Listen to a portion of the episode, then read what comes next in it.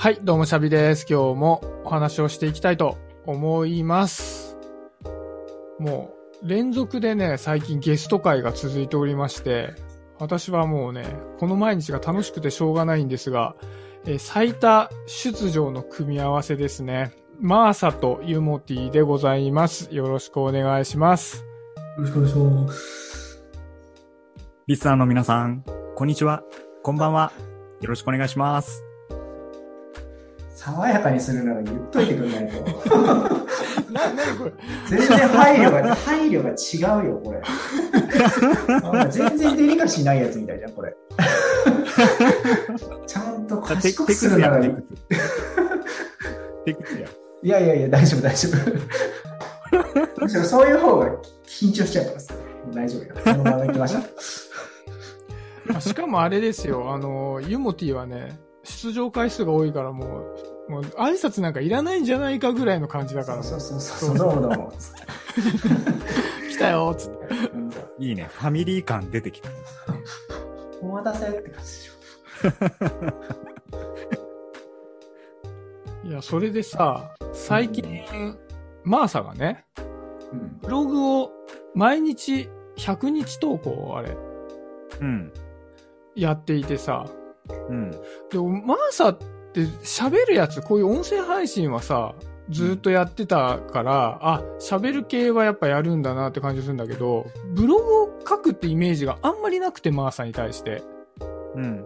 で、それを、こうやってみて、今何日ぐらいやってんの？73日目とかかな？あれもう後半戦なんだ。もう割と後半だね。で、それってさ、なんでやろうと思ったの？まず一番大きなところで言うと、自分の考えをしっかりと整理したいから文章を書いているっていうところがうんありますね。ほんほんほんほん。音声よりもそっちの方がやりやすい。うん。やっぱ、音声って、流れちゃうじゃない。うん。でまあ自分も音声コンテンツいろいろ聞くけど、まとまって時間を取ってその音声を聞くけど、なんか頭の中に残るキーワードってすごくなんかわずかだったりとかするし、改めてその話していた内容っていうものを、またちょっと前に振り返ってもう一回聞きたいなと思っても、なんかやっぱすぐに、あの、時間が流れてしまうから、難しかったです。そうか、自分でそれを見直すってことで言うと、音声配信は不向きだね、確かに。うん。ちゃんとその文字に残しておくっていうこともあるよね。なんか役割としてね。いやー、なるほどな。まあ、いろいろ理由があるんだろうけど、その中の一つとして、自分の考えを整理して、また引き出しやすい状態で置いとくっていうことか。うん。あとはね、あの、メタ認知をしたいっていうところがあってうん、うん。自分って普段何考えてんだっけみたいなところを、やっぱ記録に残しておくと、振り返ってみて、あ、俺って結構、ずっとなんか、コミュニケーションのこと考えてたんだなとか、毎日コツコツ逆立ちやってたけど、やっぱり俺は50日間逆立ちやってたんだなとか、そういうことをなんか、改めてメタ認知できるっていうところもあって、やってるところはあるかね。うーん。でも78日って結構な本数になって、多分文章量としてもかなり多くなってきてると思うんだけどさ、うんそれやってみて、なんか変化とかってあんの？あ、でもやっぱね、言語化能力上がった感じはするかな。ああ、その流してしまいがちなことをきちっと文章に起こすってことを毎日やってるから、多分ほっとかなくなってんだね。き思ったことの断片を。そうだね。ほら、やっぱ文章を書くことイコール考えることじゃない、うんうん。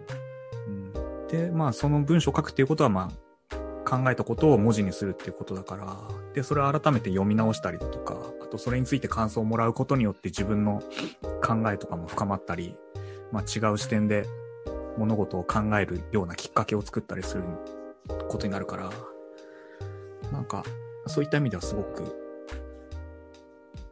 うん言語化能力が上がってきたのかもしれないね。またまただとは思ってるけど。それ100日超えてもやるって可能性あるの？あ、全然やる。もう俺、一応ね、えっと、1年続けるつもりではいて、だんだんその、目標伸ばしてるもんね、少しずつ、ね。そう、目標を伸ばしてる。最初1ヶ月だったっけ？最初、そうだね、30日、60日、そうだよね。で、100日。そうだよね。なんか突破するごとにこう、先への目標が伸びてる感じがしてた。うん。あれ、ユモティって今何日ぐらいなの？僕今ね、900。?900? すごい900、すごいわ。900。ちょっと過ぎぐらいだった。うお、すごい、それは。先輩すごいっす。えー、それ、ちょっと聞きたい。ユモティはさ、うん。言語化能力がもともと高いけどさ、でもわかんないじゃん。900日前ユモティ知らなかったからさ、うんうん、言語化能力が上がったなと思う？あー文章に対する抵抗は減ってるかな。うんなんか文章で残しておいてね、みたいなやつはもう、チャカチャカチャカチャカって。あ他の人より抵抗が少なくなってる気がするね。同じ作業するにしても。あー、なるほど。なんかいろいろ見直して、あれこれちょっと違うんじゃないかなとかってガチャガチャやんないで、あ、こんな感じかな、ポーンってできるようになってるってことか。じ。うん。それはあれか、文章を書くことに対する、こう親近感みたいなのが増してるのと、言語化能力と両方ありそうだね、それね。そうだね。で、多分これは慣れとかもそうだから、うん多分いろんなところに通じてる気がする。そのマーサが続けてる身体的なトレーニングとかもさ、う。うんん。続けてるとさ、それに対するハードルって落ちていくしさ、うん。新しいトレーニングを始めるときもさ、できないんじゃないかっていうよりはできるんじゃないかって思う気持ちの方が強くなるじゃん、やっぱうんわかる、そうだよね。り。で、シャミも多分、ずラジオさずっとやってってるからさ、音声配信に関しては、とかさ、喋ることに関しては、やり始める前より多分抵抗減ってるだろうし、あ、すごいあるわ、それ。あで、の、うん。で、自分がコミュニケーションするときの手段にもできるじゃん。人を誘ったりとか、うん、うん。プラットフォームっていう言い方かわかんないけど、その場所の一個の手段としてなるでしょ。きっと会話とかラジオっていうものが。うん、う。うんん。確かに、ブログを書くっていうのはまあ、現、テキストだけどさ、テキストを続けてるのと、音声を続けてるのと、まあまあ、その場合は、音声もテキストも筋トレも続けてるけ。ど、一つ一つ。もう踏むごとにさ、そのカテゴリーで新しいことが何かできたとしても、抵抗は少ねえよね。うん。うん。なんかできることの領域が広がってるじゃん。できたことか。なるほど。うんだから次何か新しい領域に踏み出すときに軸足になってるしさ、不安も減るんじゃないかなって。でマーサはなんか無意識か意識的かそれをやってるんじゃないかなって感じがすごいしてたね。次は文章ってなって文章を文字にするとか気持ちを言葉にするっていうところの領域も安心領域にしたいのかな。勝手に思っておった。うん、そうだね。なんか、習慣化っていうところは一つの軸にしてるから、習慣にすることによって自分が変わっていくっていうことを覚えた段階で、一個ずつなんか自分の苦手なものだったり、今までやろうと思ってたことを、えっ、と、ちょっと続けて変えていこうかなっていうことを思い始めて、一個ずつなんか、それを進めているっていうイメージだよね。うん。うんえマーサの最初のさ、その習慣化のさ、1個目は何だったの？最初の体験というか。一番最初の習慣化のす、あれはあれかな。ヘッドスタンドかな ?3 点倒立だったかな？ああ、あれが一番歴史あるんだじゃうん。それもさ、なんか、すごく曖昧な感じだったんだけど、この間もなんか別の人からなんで3点倒立始めたんですかって聞かれたんだけど、パントマイムの体って、まあ、身体性って、まあ、体幹が結構つくって言われてて、で、人からも、うんマーサさんすごい体幹ありますよねとかって言われてたんで、自分ではそういう自覚がなかったんだよね。で、まあなんか相対的になんかそういうのを調べるっていうか、なんかこうね、比べるのもなかなか機会がないから、じゃあなんか体幹が必要なトレーニングってどういうもんなんだろうなって思った時に、あ、逆立ちじゃねえと思って、ちょっと3点倒立やってみようかなと思ってやったら、なんか割と簡単にできちゃったの。うん。じゃあ、なんか、もっとその自分の持っている体幹力っていうものを活かして伸ばしていこうかなと思って、ヘッドスタンドを100日やってみっかっつって始めたのがきっかけだったかえ そうか、パントマイム、体幹力、ヘッドスタンドなんだ。な。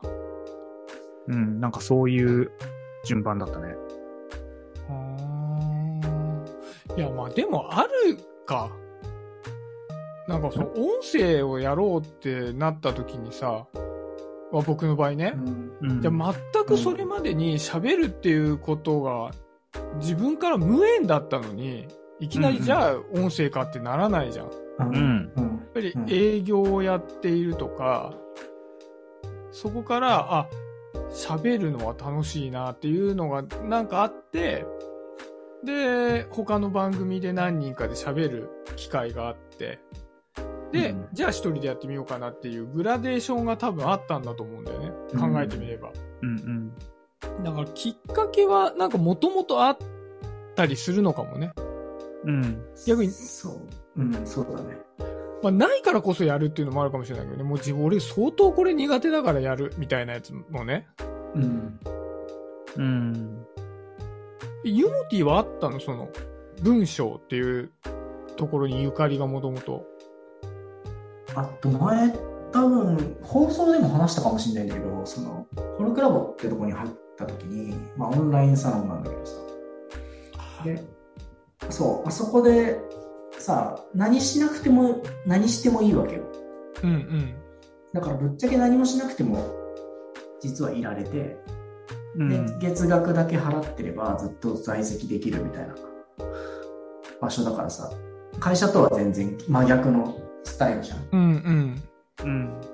うん。で、その時に自分が最初に何やるかなって思って見てたら、文章でお題に答えるみたいなことをやったんだよね。へー。だから、コミュニティとかに入った時に自分が何を、自分が何で自分を表現するのかとか、人と何でコミュニケーションを取るのかってところを見てたら文章だったんだよね、最初は。ああ、まあ、コルクラボにはね、掲示板があって、毎週のお題っていうのがあって、うん。で、別にそれは半分以上の人は答えないんだけど、もう一部の人が答えてみたいな感じなんだけど、そのユモティにとって足がかりとしてついやってしいたことがそれだったんだね。他のコミットの仕方もあったけど。あ、そうそうそううそうそう、ん。だから自分にとって一番抵抗がなかったとか、知らずにやってしまったものとかっていうのが文章だったので、続けるなら文章が向いていいんじゃないかなと思って始めたっていう。なるほどな。これってさ、ユモティはさ、もともとその幼少の頃からさ、文章が得意だったの言葉にするとか、なんか日記を書くことが割と得意でずっとやり続けてたことだったの？ああ、でもなんか親から作文とか先生から褒められてたよとかいうのは聞いたことある。ええそうなんだ。うん。